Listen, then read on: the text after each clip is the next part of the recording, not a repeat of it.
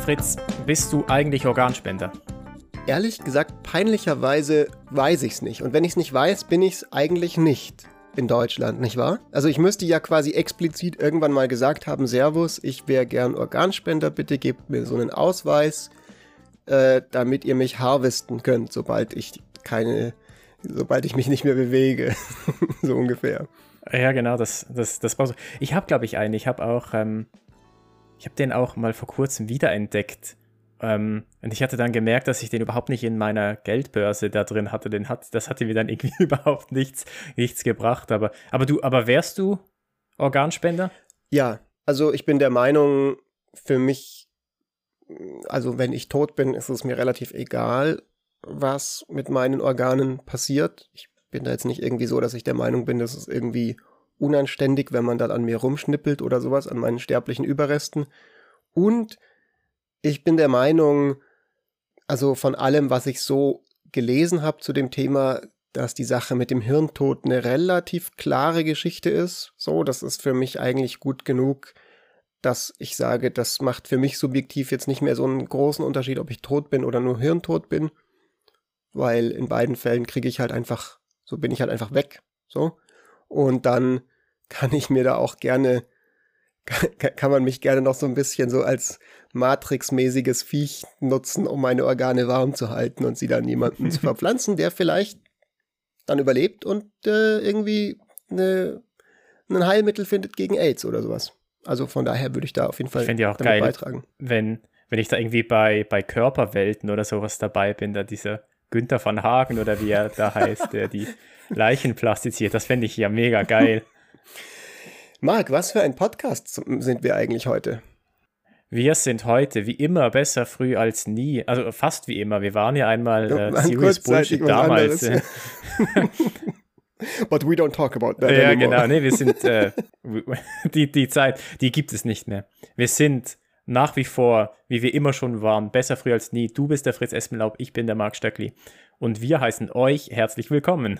Und heute reden wir nicht ausschließlich über das Thema Organspende, obwohl das auch ein mega spannendes philosophisches Thema wäre. Nein, wir reden über das große Thema Nudging beziehungsweise Libertarian Paternalism beziehungsweise mal auf gut Deutsch, wie man die Erkenntnisse aus der Verhaltensökonomik nutzen könnte, um Policy-Maßnahmen umzusetzen und Leute dazu zu bringen, sich auf eine bestimmte Art und Weise zu verhalten, was gute Benefits für alle hat, auch für die Leute selbst. Uh. Deswegen redet keiner von deutschen äh, äh Fachbegriffen, weil du nicht so schön sagen kannst, so, ist halt Nudging. so, nein, das ist dieser ganz lange Satz. Ja, und die, die Organspende ist nämlich genau eines der Paradebeispiele in, von diesen Nudges, also der, die, die Grundsatzentscheidung, was der Default ist. Ähm, wenn man halt keinen Organspendeausweis dabei hat, ist man dann automatisch Organspender oder Organspenderin oder ist man das eben nicht? Und in Deutschland, wie auch in der Schweiz, ist man das per Default nicht. Man muss sich also explizit entsprechend äußern, dass man Organspender oder Spenderin sein möchte anders als in anderen Ländern. Ich glaube, in Österreich ist es so, dass man da per Default Organspender ist. Und das macht natürlich einen riesen Unterschied ne? Ähm, für, für wie viel Organspender man denn tatsächlich hat. Also ich glaube, in Österreich ist es dann so, dass über 90 Prozent dann tatsächlich sind, einfach weil sie halt nicht sich entsprechend äh, dagegen ausgesprochen haben.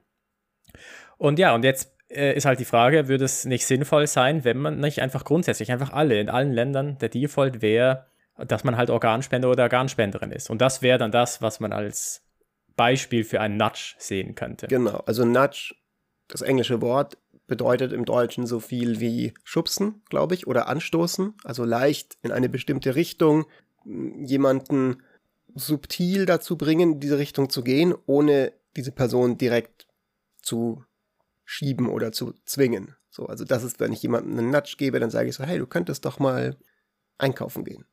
Was hältst du davon?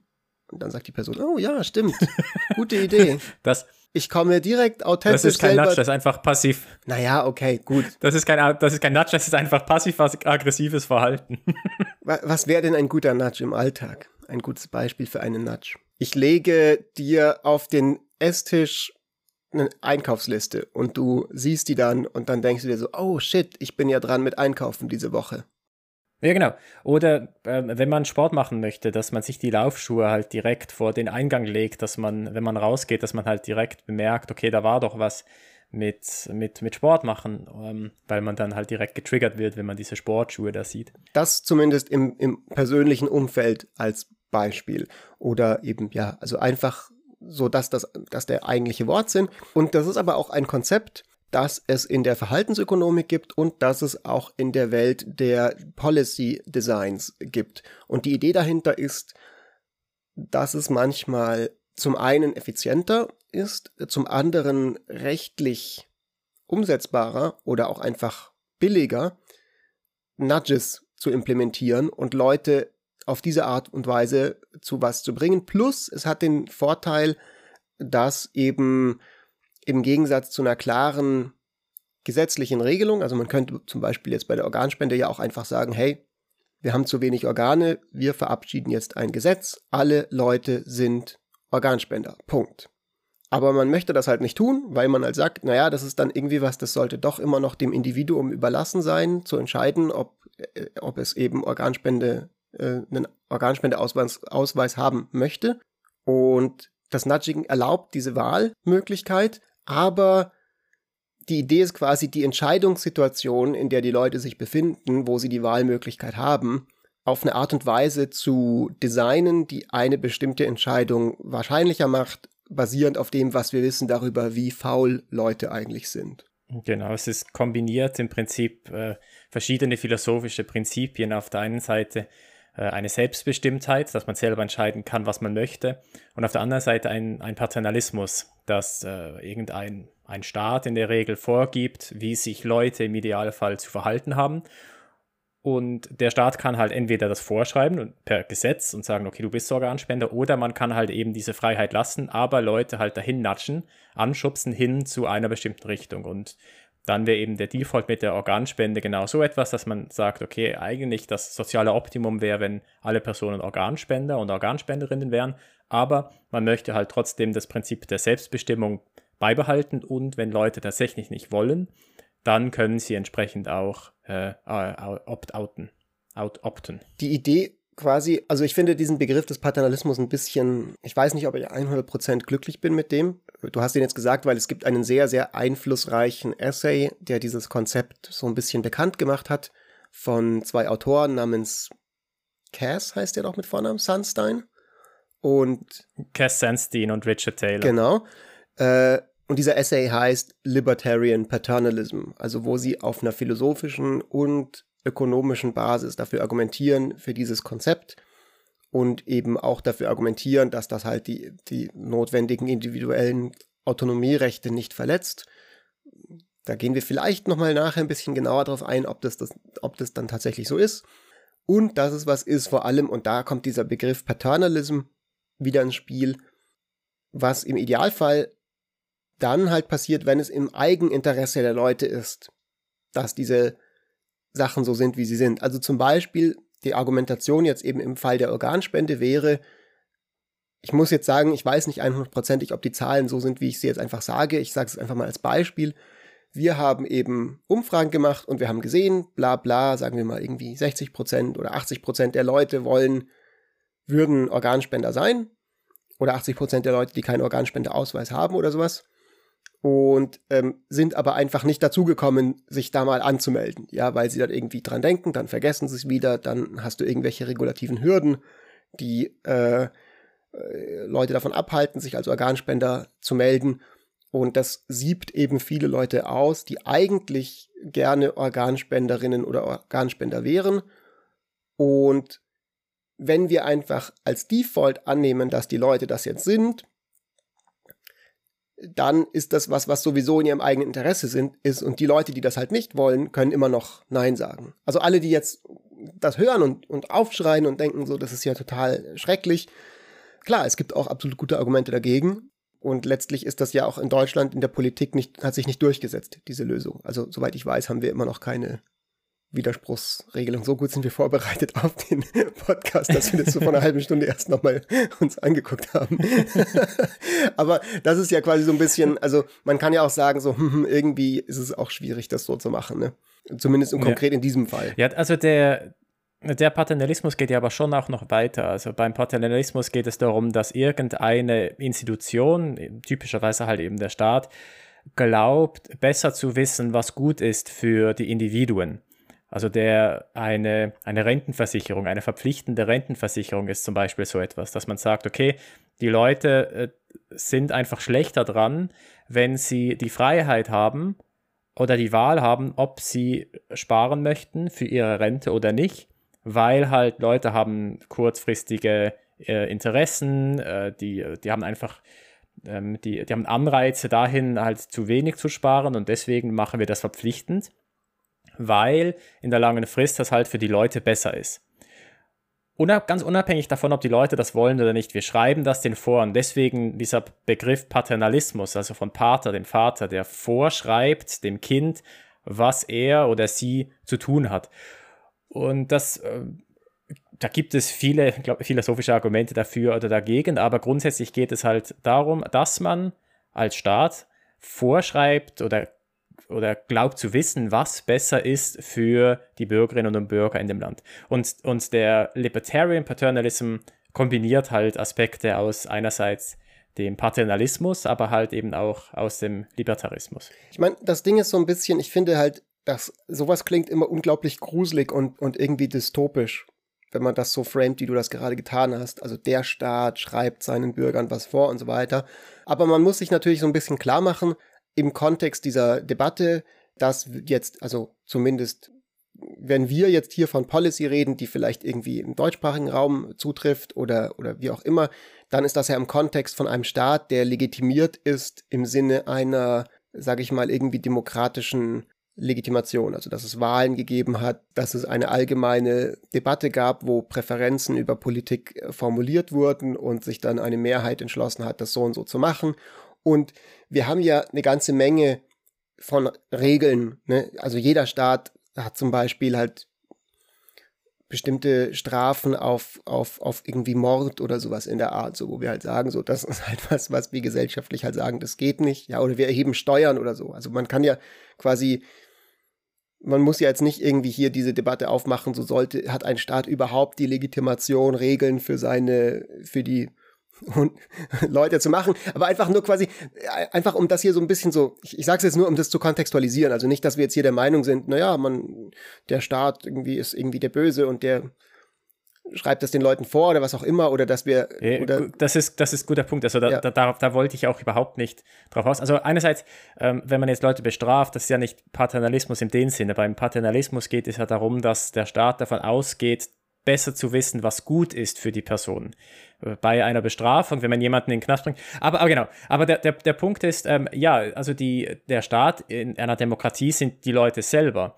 Also wie, wir legitimieren das über unsere Stimme. Im Prinzip bedeutet das dann, dass es wir sind, die bestimmen halt für oder wir glauben zu wissen, was besser ist für, den, für die Rest der Bevölkerung. Oder die Mehrheit der Stimmbevölkerung glaubt besser zu wissen, was besser ist für, für, für die Gesamtbevölkerung. Genau. Ähm, und wir haben ja jetzt, heißt, wir haben jetzt ganz, ah, Entschuldigung, nee, sag, ich wollte dich nicht unterbrechen.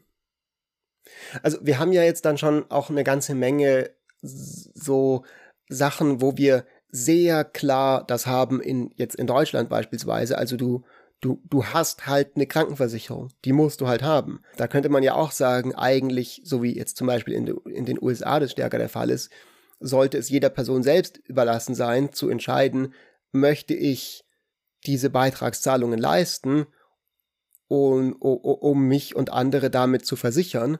Und, und dann können Leute halt sagen, so, nee, will ich halt nicht, weil ich glaube halt nicht dran, dass es wahrscheinlich ist, dass ich zum Beispiel krank werde. So, das wäre dann halt nochmal stärker eine Geschichte. Und, und die Idee hinter diesen Nudges ist quasi, dass man eben sagt, wir wollen jetzt nicht alle Dinge komplett über klare Regeln, die für alle gelten oder wo in einem Gesetzesentwurf exakt ausdefiniert ist, für wen das jetzt gilt, also welche Leute dann eben Organspender sein dürfen und welche nicht oder sollen oder sowas in der Richtung, äh, sondern man macht halt oder sich an der Krankenkasse, äh, an der gemeinsamen Krankenversicherungssystem beteiligen oder nicht, sondern man sagt halt, okay, anstatt dass wir das jetzt einfach allen vorschreiben, lassen wir den Leuten die Wahl. Aber wir wissen, wenn wir ihnen die Wahl lassen, führt das dazu, dass eine Menge Leute sich dieser Wahl nicht bewusst sind oder sich quasi für eine Option entscheiden, die einfach die leichtere ist von den beiden Optionen, weil sie halt nicht zum Kreisverwaltungsreferat gehen und sagen, jo, Servus, irgendwie, ich, ich will jetzt das und das oder was auch immer. Also je schwieriger du das machst, deine Präferenzen zum Ausdruck zu bringen, umso wahrscheinlicher ist, dass die Leute einfach, also einfach nicht im Alltag dazu kommen, sich da irgendwie damit zu befassen. Und wenn dann dein Default ist, also die Standardannahme, dass die Leute halt nicht an der Krankenversicherung mitmachen wollen, hast du halt eine ganze Menge Leute, die vielleicht das tun würden, wenn man es ihnen genau erklären würde, oder, oder wenn, also die ganzen Trump-Wähler zum Beispiel oder die ganzen Leute in den USA, die halt mega skeptisch gegenüber der Krankenversicherung sind, viele von denen würden halt mega davon profitieren. Aber sie tun es halt nicht, weil sie irgendwie also sie, sie, sie weigern sich da mitzumachen, weil sie irgendwie der Meinung sind, dass das was Blödes ist, so weil man ihnen das halt eingeredet hat oder weil sie sich einfach nicht damit befasst haben. Und wenn wir jetzt sagen, aus gesamtgesellschaftlicher Sicht wollen wir erreichen, dass eben viele Leute sich daran beteiligen und trotzdem noch die Wahl haben, dann wäre halt so ein, dann wären halt diese Nudging-Konzepte was, wo sich halt Policymaker überlegen, das über diese Schiene zu machen. Genau, und, und die, die Hürden müssen ja auch gar nicht mal groß sein, dass man sagt, um sich, um, um, um, um äh, da rauszukommen oder, oder sich dagegen auszusprechen, dass man aufs Kreisreferat gehen muss oder sowas, sondern da reicht schon, dass man einfach nur ein Kreuzchen machen muss. Also es gibt zum Beispiel gerade jetzt bei der Rentenversicherung in den USA, gibt es Studien, die zeigen, dass es ähm, selbst wenn, also wenn der Default ist, man, man zahlt ein in, ein, in eine Rentenversicherung und die, man kann sich aber, man kann aber äh, rausgehen aus dieser Option, indem man einfach ein Kreuzchen macht, indem man einfach sagt, okay, ich möchte das nicht, dann bleibt halt trotzdem ein Großteil der, der Beschäftigten bleiben halt in diesem Rentenversicherungsprogramm drin. Das heißt, dieser, dieser Default, was es jetzt ist, ob man per Default in dem Programm drin ist oder nicht, und selbst wenn man nur ein Kreuzchen machen muss, um das zu ändern, der hat einfach eine riesige Macht. Und die Leute bleiben, bleiben dann da drin. Ich meine, ein Ding, wo man das extrem eindeutig und, und eindrücklich, finde ich, erleben kann, jeder Mensch von uns in seinem Alltag oder in ihrem Alltag jeden Tag eigentlich ist, wenn du im Internet surfst und du gehst auf eine neue Webseite seit dem Datenschutzgesetz der EU. Das erste Mal, wenn du auf die neue Webseite gehst, kriegst du immer die Nachricht, yo, wir würden gerne Cookies bei dir am PC installieren. Äh, bist du damit einverstanden? Und du musst dem halt aktiv zustimmen, aber die ganzen Websites nutzen absichtlich bewusst Nudging in diesen, in dem, wie sie das designen, weil du hast dann diese, dieses Pop-up und du hast erst so einen fetten grünen Button, der sagt, yo, sehr passt, so, ich bin einverstanden. Und dann der Button, wenn du nicht einverstanden bist, hat eine andere Farbe und du kannst ihn gar nicht gut erkennen. Oder du musst erstmal noch draufklicken auf irgendwie so ah, bitte zeig mir noch meine anderen Optionen und dann hast du wieder so eine unübersichtliche Liste und irgendwo hast du dann auch so einen Button, den du fast nicht siehst, wo dann drauf steht wirklich nur die, die minimalen Cookies bitte, nur die, die zum Funktionieren der Webseite notwendig sind. Und bis du da hinkommst, so die Wahl hast du das zu tun, aber der Nudge ist ganz klar einfach so, ja, passt, ich bin einverstanden, dann ist diese scheiß dieses Pop-up weg und ich kann meine Website mir angucken. Und das ist ja genau dasselbe Ding. Ich finde das so, ich finde das so nervig, wenn man irgendwie sich wo anmeldet und dann gibt es ja immer ganz am Ende so, ob man, ob man noch irgendwelche E-Mails kriegen möchte oder Werbung oder so. Und die Hälfte von den Websites, da ist irgendwie, man kriegt die Werbung, wenn man draufklickt, aber die andere Hälfte macht halt genau das Umgekehrte, da kriegt man die Werbung, wenn man äh, es nicht anklickt. Also Beziehungsweise ist es schon, um das Häkchen ist schon gesetzt und du musst hinklicken, um das Häkchen wegzumachen. Oder, oder so, oder, oder, oder so, oder so, aber das, aber dann sehe ich ja immerhin, dass ein Häkchen ist. Aber ich muss, da muss man jedes Mal wirklich genau lesen. muss ich jetzt das Häkchen setzen, um es zu kriegen oder nicht zu kriegen? das ist einfach super nervig. Aber quasi, das ist eben, finde ich, ein sehr gutes Beispiel, um dieses Konzept des Nudgings einfach so ein bisschen zu vergegenwärtigen, weil alle, die sich das jetzt anhören, können sich mal überlegen, wie oft obwohl ich vielleicht gegen Cookies bin und keinen Bock habe, dass Facebook mich zum Beispiel auf jeder Website irgendwie trackt und so und dass diese Webseiten irgendwie mir irgendwas in meinem Browser installieren, um mir dann personalisierte Werbung zu schalten und was weiß ich.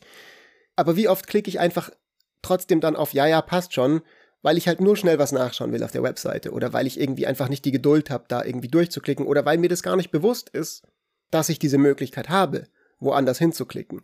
Und wenn mir das aber bewusst wäre, dann würde ich, wenn jemand mir sagt, hey, willst du denn diese Cookies haben? und ich sage so, nee, eigentlich nicht. Und dann, dann merke ich das erst dadurch. Und die Frage ist jetzt, könnte man das nicht auch nutzen, um eben, sage ich mal, gute Policy zu machen? Also zum Beispiel könnte es nicht sein, dass viele Leute eben am Ende ihres Lebens total froh drum sind, dass sie sich um ihre Altersvorsorge gekümmert haben und aber das vielleicht nicht getan hätten, wenn es nicht zum Beispiel diese Nudges gegeben hätte. Also im amerikanischen System, das sind die Beispiele eben aus diesem Sunstein und Thaler Paper, deswegen habe ich die gerade parat, ist das halt häufig so, dass es eben zum Beispiel Arbeitgeber gibt, die dir dann äh, automatisch in deinem, in deinem Arbeitsvertrag vorschlagen, dort ist das ja auch oft einfach digitalisiert im, im Gegensatz zu irgendwie hier. Äh, du kannst jetzt direkt in so ein 401k einzahlen, also in so eine, in so eine private äh, Rentenversicherung, beziehungsweise halbstaatlich finanzierte Rentenversicherung. Und, ähm, und Leute machen das dann und, und arguably, vermutlich ist das dann auch was, was den Präferenzen der Leute entspricht. Ja, genau. Das ist auch der Unterschied dann aber auch zu, zu diesen Cookies. Ähm, ich glaube, dass die Cookies sind ja auch nicht wirklich ein Beispiel dann für die Nudges, weil es nicht wirklich Paternalismus ist. Also die Betreiber von den Websites machen das ja nicht mit dem Gedanken, dass sie davon ausgehen, dass es besser ist für die Nutzer und Nutzerinnen. Ja klar, nee, die aber wollen es ist einfach einer, möglichst diese Cookies platzieren. Aber es ist, es basiert auf den absolut selben verhaltenspsychologischen Mechanismen, die wir halt relativ ja. gut erforscht haben mit, mittlerweile. Und die Sache ist halt quasi, nutzt du das für, sage ich mal, für Evil, also eben, weil die Private Companies dieser Erde, die benutzen das halt einfach diese, die, die wissen alle ganz genau, wie menschliches Verhalten funktioniert und nutzen das jeden Tag, um eben äh, bestimmte Verhalten, also quasi um einen eigenen Vorteil zu erzielen. Und die Frage wäre jetzt, wenn man, wenn man, wenn man das ne, sagt, das ist jetzt halt die nicht coole Variante davon, wäre es nicht vielleicht auch interessant, wenn wir sagen, als Gemeinschaft, als Policymaker, als Leute, die eben als wählende Bürgerinnen und Bürger, die Parteien wählen und die vielleicht wollen, dass ihre Steuergelder auch gut verwendet werden, um eben allgemeine positive Effekte zu erzeugen, wollen wir nicht auch dieses mega, mega mächtige Instrument nutzen, aber in dem Fall halt für was Gutes.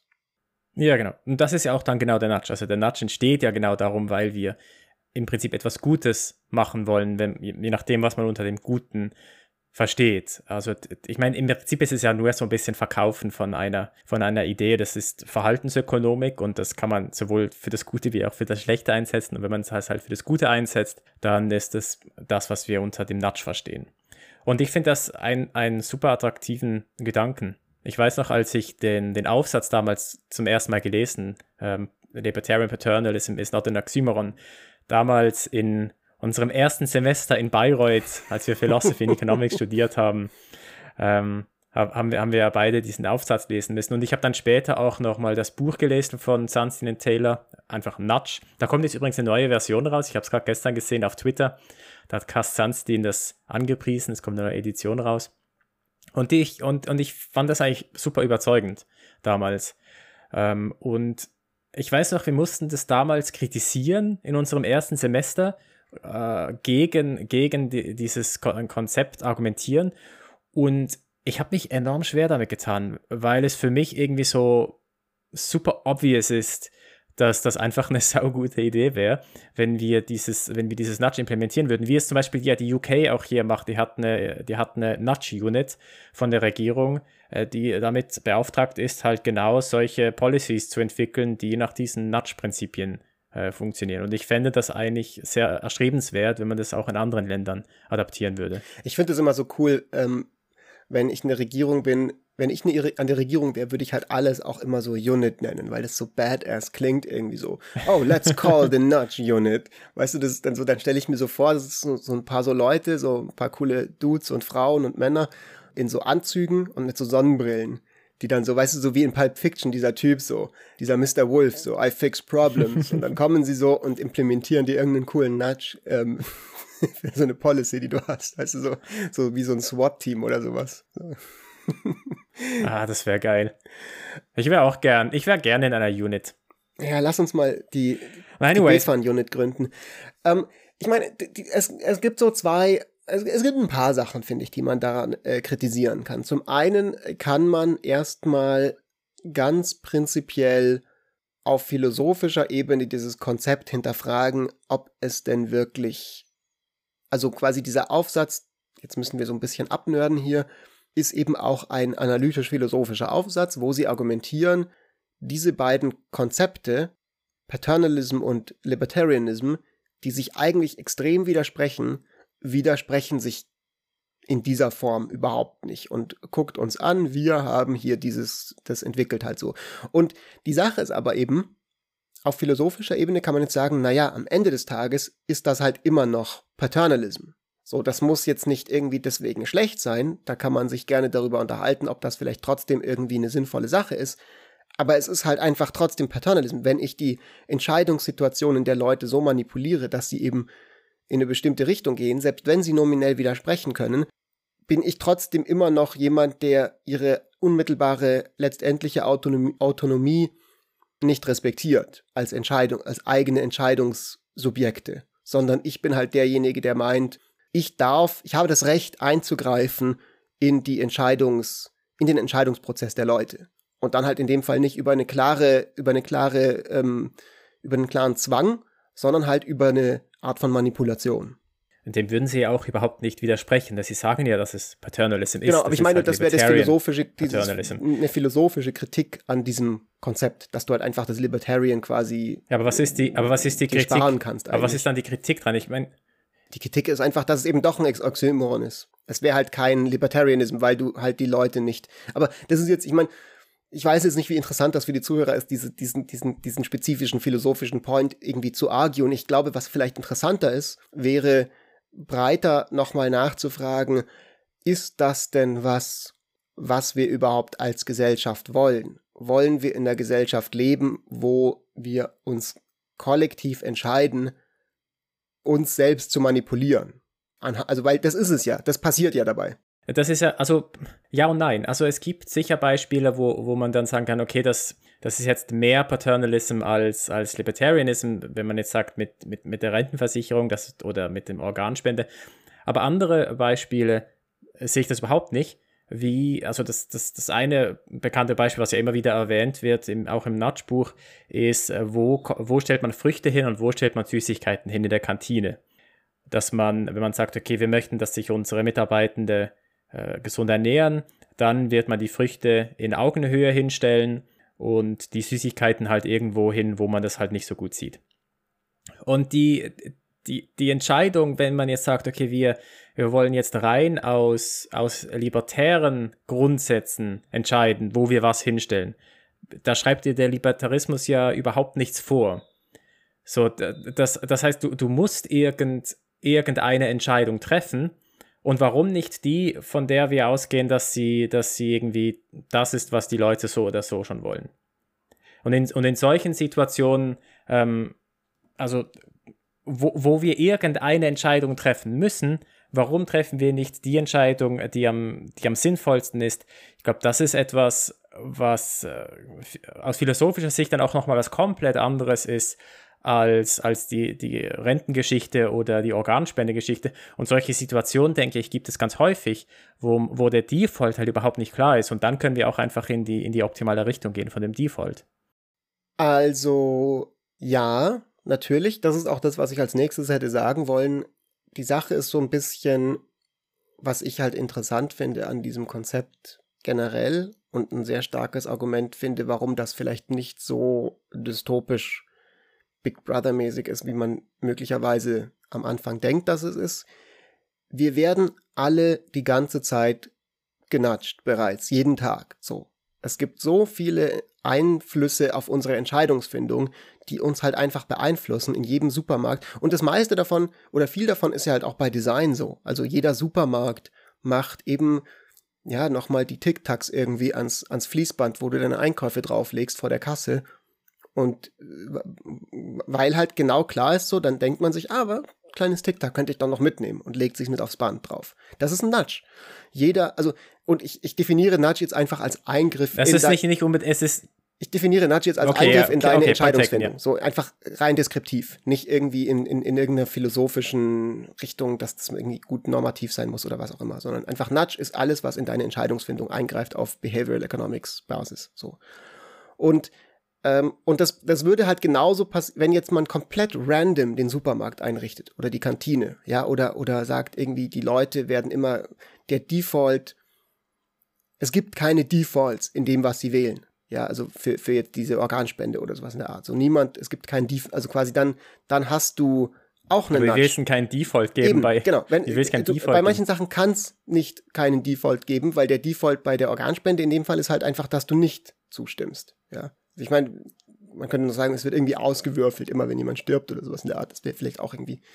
das wäre mega lustig. Also, dass die, die Rettungskräfte, die das, liegen da bei der Leiche, da müssen sie erst irgendwie eine, müssen sie eine Sex würfeln und wenn sie keine Sex würfeln, dann dürfen sie den nicht auseinanderbeineln.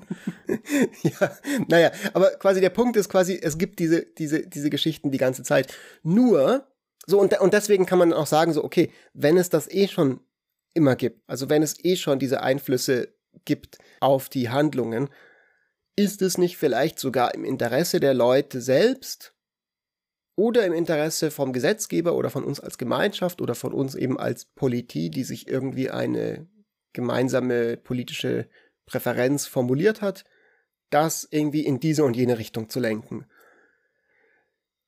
Ich finde halt so ein bisschen, es kommt immer auch auf die Stakes an, in, an den konkreten Entscheidungen. Ne? Also wer du weißt halt nicht, ob das im Sinne der Leute ist. Und wenn der Fail-Case ist, dass halt was total Schlimmes passiert, also gerade jetzt bei sowas wie Organspende, finde ich, das geht dann schon ein bisschen an fundamentale menschliche Autonomie, Autonomiefragen mehr als irgendwie steht jetzt die Süßigkeit in der Kantine auf Augenhöhe oder woanders. Und dann sehe ich auch einfach die Skepsis, dass man da durchaus vorsichtig sein sollte, weil wer entscheidet am Ende? So, woher weißt jetzt du als Gesetzgeber oder als Expert oder als Policymaker oder als Wähler, woher weißt du, was die Leute wirklich wollen? Du weißt es halt nicht. Zumindest nicht in allen ja, Fällen. Das ist ja genau der Kritik ge gegen, das ist ja genau die Kritik gegen den Paternalismus. Korrekt. Na, warum der dann, warum der dann auch in den USA eher unbeliebt ist.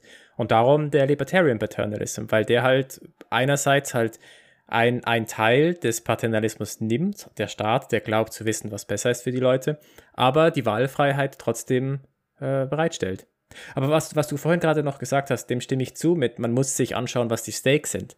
Jetzt aber bei der Organspende muss man ja aber nicht nur ähm, sich anschauen, was sind die Stakes für die Leute, die dann potenziell Organspender oder Organspenderin sind, sondern die Empfänger und Empfängerinnen.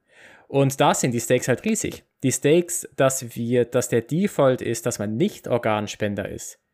Das hat, hat wahnsinnige Konsequenzen zur Folge.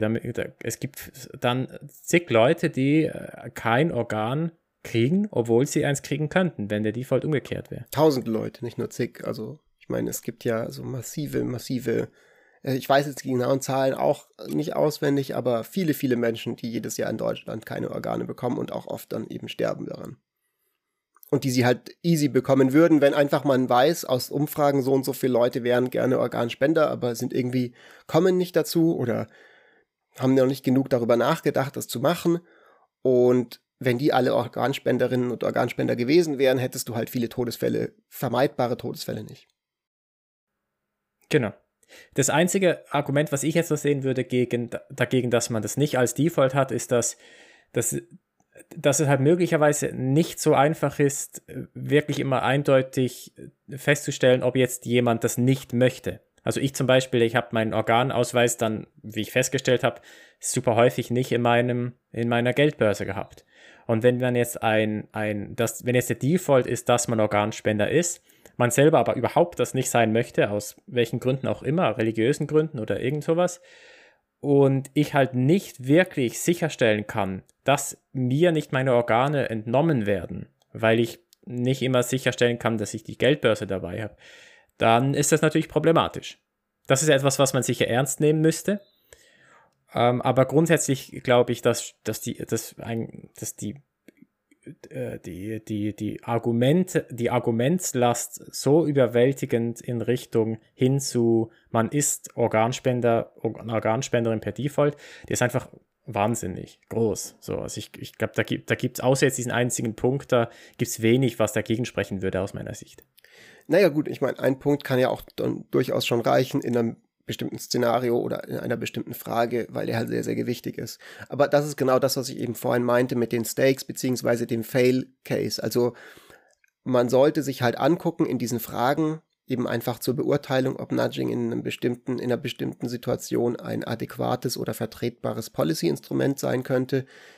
Was ist das Szenario, wenn jemand, sag ich mal, im Punkt A gerne Organspenderin, Organspender gewesen wäre und das aber aufgrund von Nudging, also in dem Fall unbeabsichtigten Nudging, nicht ist, also weil halt einfach diese Person vergessen hat, sich anzumelden, versus was ist, wenn eine Person auf gar keinen Fall Organspender sein will, der Default ist aber, dass sie es quasi ist und entweder hat sie vergessen oder ist nicht dazu gekommen, ihren Widerspruch einzulegen, oder der Widerspruch kann nicht festgestellt werden und gegen ihren Willen werden ihr die Organe entnommen nach ihrem Ableben. Und dann äh, ist das einfach eine kollektive Entscheidungsfindung, die die Gesellschaft treffen muss, dass man sagt, okay, ich fände es halt irgendwie wichtiger, dass die Leute ihre Organe kriegen, die sie brauchen, selbst wenn ab und zu dann Leuten weil das wird halt passieren, ne? dass du, du wirst halt diese Szenarien einfach haben, so das muss man einfach dann sich darüber im Klaren sein, so dass eben die Autonomierechte von Leuten ver, ver, ver,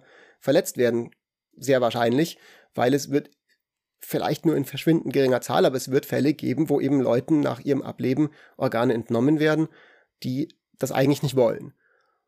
Und die Frage ist halt, ist das uns lieber als Gesellschaft? Und, und Leute, die dann halt aber quasi keine Organe sonst bekommen hätten, kriegen sie dann? Oder ist es uns lieber, dass Leute halt an Organversagen eben sterben, weil das war halt irgendwie sozusagen, das, das, das wäre halt dann die andere Konsequenz und wir haben aber diese, diese Achtung der Autonomie stärker mit drin. Genau, also ich, ich finde, das, das Beispiel mit der Organspende ist auch so etwas, was, was so das philosophische Fass aufmacht, wenn man dann halt, ja, die, die Interessen abwägen muss von, äh, was, was sind so die, was sind die, die Konsequenzen, wenn es halt nicht funktioniert mit dem Opt-outen. Ich glaube, es gibt auch noch andere Beispiele, wo diese philosophische Diskussion dann gar nicht mal so im Vordergrund steht und, und was dann noch viel mehr eigentlich für das, für das Natschen steht. Ich mir ist es gerade vorhin zum Beispiel so die, das, das, Zahlen von Steuern in den Sinn gekommen, also wann man die Steuern bezahlt, die Einkommenssteuer. Und ähm, in Deutschland zum Beispiel wird, das, wird dir das ja direkt vom Lohn abgezogen.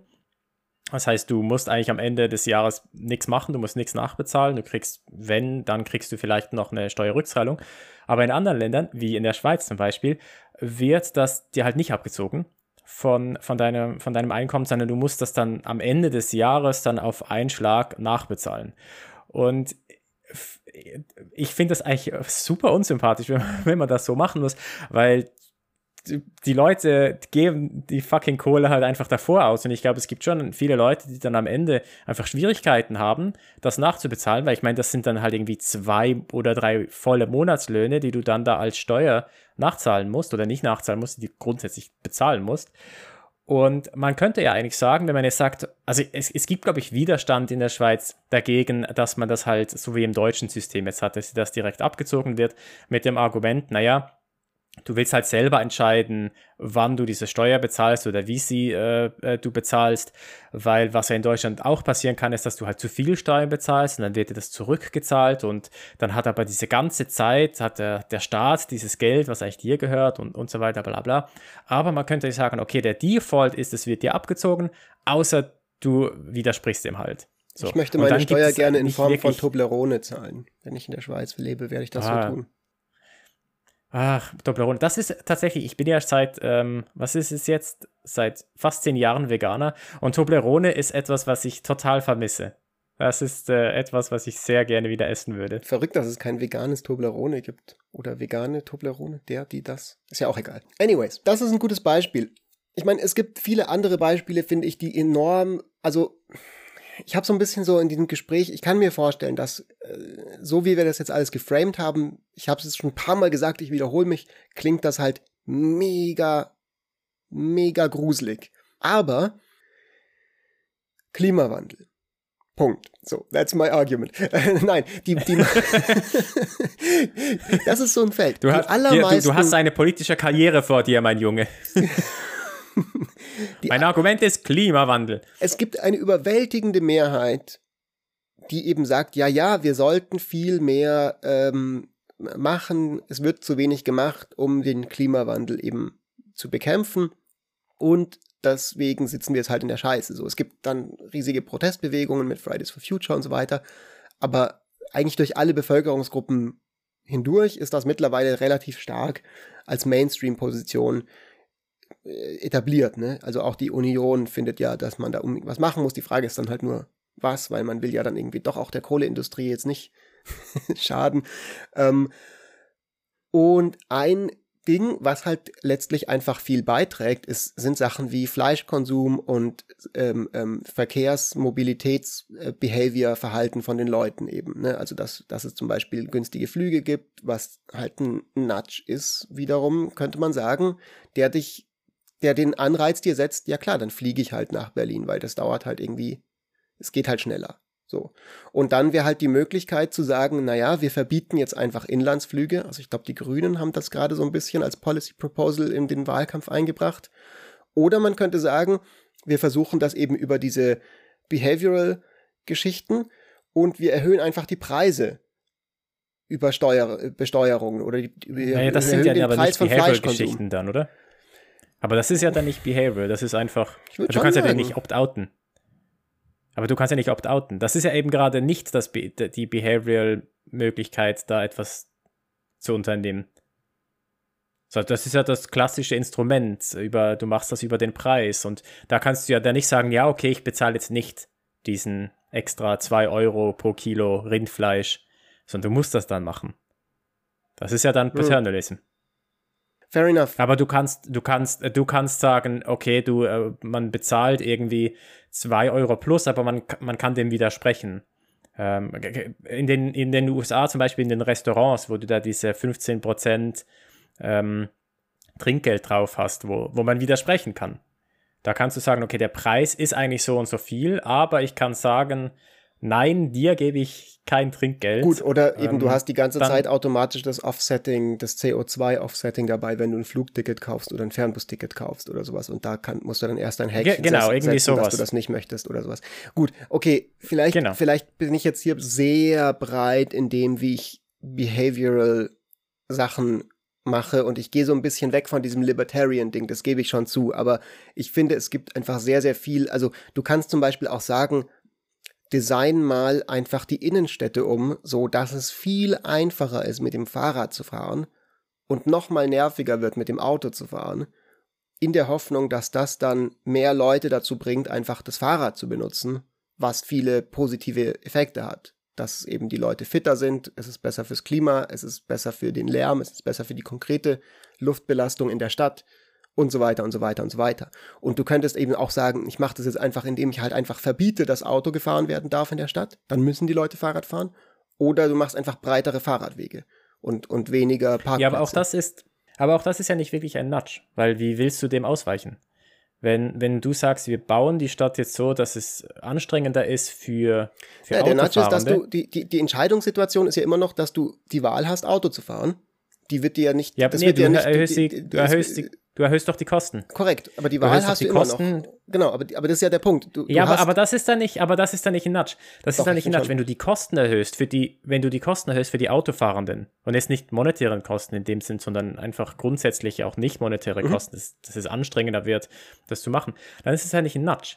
Dann erhöhst du die Kosten. Ein Nudge wäre wär ja eigentlich so, dass du relativ niederschwellig da halt rausgehen kannst. Dass du, dass, dass du sagst, ähm, äh, eigentlich, also der, der, der, der Default wäre, man geht mit dem Fahrrad, aber du kannst trotzdem dann sagen, okay, ich, ich nehme trotzdem jetzt das Auto. Hm, okay, ja, ja, ja, ja, okay, die, die, die kannst du in Sa Sala, äh, Thaler-Definition hast du recht. Da steht dabei, oder, also unter einem Nudge verstehen die Autoren eine Methode, das Verhalten von Menschen zu beeinflussen, ohne auf Verbote und Gebote zurückgreifen zu müssen oder ökonomische Anreize zu verändern. Genau. Und der zweite Teil ist quasi so ein bisschen das Ding. Okay, gut. Ähm, dann hat sich mal wieder gezeigt, dass ich halt von Economics keine, keine Ahnung habe. Aber äh, dann sagen wir mal, was weiß ich, überlegen wir uns irgendwelche anderen Nudges, da kommt man bestimmt auf ganz spannende, eben im Bereich der Klimapolitik. Und, und das ist halt was, wo es dann schon, denke ich, Sinn macht, sich über diese Dinge Gedanken zu machen weil das ist halt ein Feld, wo wirklich viel Verhaltensänderung auch passieren muss in der breiten Bevölkerung. Ja, wobei bei, bei ähm, Klimaschutz äh, ist halt die Frage, ob dann die Nudges sogar schon ausreichend sind. Ne? Wenn es halt relativ einfach ist, um, um äh, zu opt-outen und die Leute machen das im großen Stil und das führt dazu, dass halt immer noch zu viel CO2 ausgestoßen wird, dann haben wir halt immer noch ein Problem. Also wenn jetzt, kann man kann dieses Häkchen setzen bei, beim CO2-Ausgleich, wovon ich übrigens glaube, dass das nichts bringt.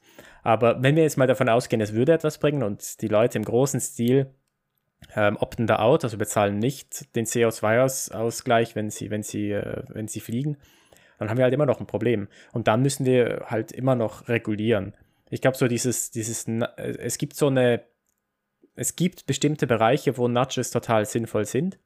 Aber in anderen Bereichen, glaube ich, müssen wir halt ganz klassisch regulieren über Preis, über Verbote, whatever. Also Fleischkonsum zum Beispiel ist etwas, ähm, wo ich eigentlich sehr gerne viel mehr regulieren würde.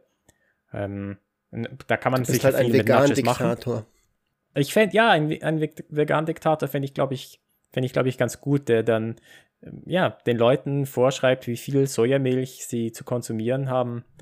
Und, äh also man kann immer noch seinen normalen Fleischkonsum unverändert beibehalten, aber du musst eben zusätzlich dann in der Woche noch fünf Liter Sojamilch trinken oder so. Ja. Nee, für jedes, für jedes Kilo, für jedes Kilo Fleisch, das du isst, wird irgendwie eine Tochter oder ein Sohn von dir getötet. Und dann kannst du immer noch entscheiden, ob du, ob du Fleisch essen möchtest oder nicht. Das werden die einfach deine Kinder halt. nee, ich bin, ich bin tatsächlich, obwohl ich mich vegan ernähre, äh, ich bin gegen Verbote von, von Fleischkonsum. Äh, nicht, weil ich es gut fände, wenn die Leute kein Fleisch essen würden, äh, einfach weil ich glaube, dass es nicht funktionieren würde. Weil die Leute, es, es, gäbe fucking Aufstand, wenn man das verbieten würde. Ähm, das heißt, äh, alles, was ich jetzt gerade gesagt habe, ist natürlich völliger Schwachsinn. Also ich, ich würde eben nicht äh, diese Dinge verbieten. Aber ich glaube grundsätzlich, dass das ist eigentlich, glaube ich, ich, ich wäre ein Freund davon, wenn man mehr. Schnell noch den Podcast retten vor dem Shitstorm der Grill-Community. Ja, genau. nee, aber jetzt, äh, keine Ahnung, äh, Tierhaltung zum Beispiel. Also ich, äh, also ich würde mich sehr dafür aussprechen, dass man die, ähm, die, ähm, die Standards, die Tierhaltungsstandards so stark verbessert, dass man, dass es zu einem massiven Anstieg der, des Fleischpreises führen würde. Da, da wäre ich total total dabei. Die, das Problem ist so ein bisschen mit dem Import von, von, von Fleischkonsum, das ist nicht so ganz ähm, einfach, weil die Leute fangen dann halt einfach an, also das Fleisch aus dem, aus dem Ausland zu, zu importieren. Aber grundsätzlich ein, eine, eine massive Verteuerung des Fleisches äh, über, Regulierung, das ist etwas, wo ich nicht über einen Nudge das machen würde, sondern tatsächlich klassisch über Regulierung. Wir sind so langsam zeitlich am Ende. Mir fällt gerade noch ganz kurz eine interessante Sache ein zu dieser Nudge-Unit bei dir im Vereinigten Königreich, wo du dich gerade befindest. Ich glaube, die war auch mitbeteiligt am Design der ursprünglichen Antworten auf die Corona-Pandemie letztes Jahr. Und damals hat ja äh, Boris Johnsons Kabinett einige sehr viel weniger restriktive Regelungen erlassen zu Beginn der Pandemie als andere Länder. Und der Impuls dafür kam im Wesentlichen von der Nudge Unit, glaube ich, oder wurde stark von denen geprägt, die halt gemeint haben, wir müssen die sozusagen die, die Willpower-Ressourcen der Leute schonen und können die jetzt nicht so taxen, dass wir am Anfang so einen mega Lockdown machen, weil quasi es wird so lange dauern, bis alles, bis Herdenimmunität erreicht ist, dass du das halt nicht durchhalten kannst. Deswegen müssen wir quasi so ein bisschen die härteren Regelungen uns nochmal stärker aufheben für später ja, wo man jetzt dann, keine Ahnung, darüber diskutieren kann, ob das sinnvoll war oder nicht im Kontext von so einer Pandemie. Möglicherweise nicht. Der, der Boris Johnson tut mir ein bisschen leid, weil das hat er ja äh, irgendwie angekündigt ganz am Anfang, okay, wir machen diese Herdenimmunität, aber dann, glaube ich, was war es, zwei Wochen später ist er ja zurückgerudert, weil da einfach ein riesen Aufstand kam. Und seitdem haben die ja hier relativ viel äh, Einschränkungen und, und super krasse Lockdowns und alles, aber an was man sich erinnert, ist Boris Johnson, der sich für die Herdenimmunität ausspricht, was irgendwie was irgendwie so ein bisschen abgefuckt ist, weil schlussendlich, was sie eingeführt haben, was sie implementiert haben, ist halt genau das Gegenteil. Die hatten ja ziemlich krasse Lockdowns dann hier. Und jetzt können sie wieder aufmachen. Ich war gerade vorhin, das ist so krass, ich bin vorhin so ein bisschen rumgelaufen hier in London und in den fucking Restaurants drinnen, Die Leute sitzen, das Ding ist, die, die Restaurants sind voll, Leute sitzen drin ohne Maske. Ich musste echt so bei dem einen Restaurant anhalten und habe so reingeguckt. Ich, ich, konnte es nicht glauben. Ich habe das jetzt seit eineinhalb Jahren nicht mehr gesehen. Crazy. ich, ich Aber ich meine, das, das, also wenn die Inzidenzzahlen unten bleiben in England, wäre das dann schon ziemlich interessant auch, oder? Ja, also wenn das jetzt, wenn ja. das der. Und die bleiben, und die bleiben ja auch im Moment auch unten und die sind fast ja schon durchgeimpft. So. Alrighty. In diesem Sinne würde ich sagen, wir machen nächste Woche mit einem weiteren hochspannenden Thema weiter. Da werde ich in meiner neuen Wohnung wahrscheinlich schon aufnehmen und freuen uns auf jeden Fall wie immer über anregendes Feedback. Wir haben äh, cooles Feedback bekommen, eine kleine Debatte auf Twitter letzte Woche zu unserer vorhergehenden Folge und ähm, sowas also gerne, gerne weiterhin. Und ansonsten, genau, Twitter at Mark Stöckli mit OE, Fritz-Espenlaub. Und äh, das Ganze wisst ihr Bescheid.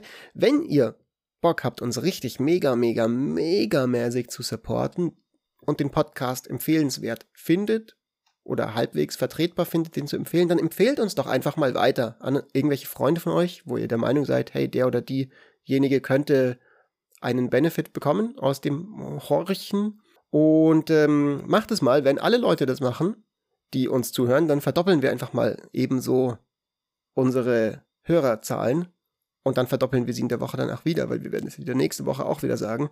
Und dann haben wir exponentielles Wachstum. Und darum geht es ja im Leben. Geil. Und, ihr könnt euch, uns auch, wenn, wenn ihr jetzt das nicht machen möchtet, dann ihr könnt uns auch einfach Geld schicken. Ähm, ganz klassisch. ja, genau. Äh, entweder per Brief, ihr könnt einen Huni, ihr könnt einen Huni in, Brie äh, in einen Briefumschlag äh, stecken und uns das schicken. Aber der geht nur an mich, weil das wird schwierig, den nach England zu schicken, jetzt mit dem Brexit und so weiter. Ah ja, scheiße. Ja gut, dann äh, ja, schickt es Fritz. Äh, Fritz äh, teilt den dann, genau. schneidet den in der Mitte durch und, und gibt mir dann die andere Hälfte. Sure. gut, Fritz, wir sehen uns nächste Woche. Bis nächste Woche. Ciao, ciao. Bis dann. Ciao.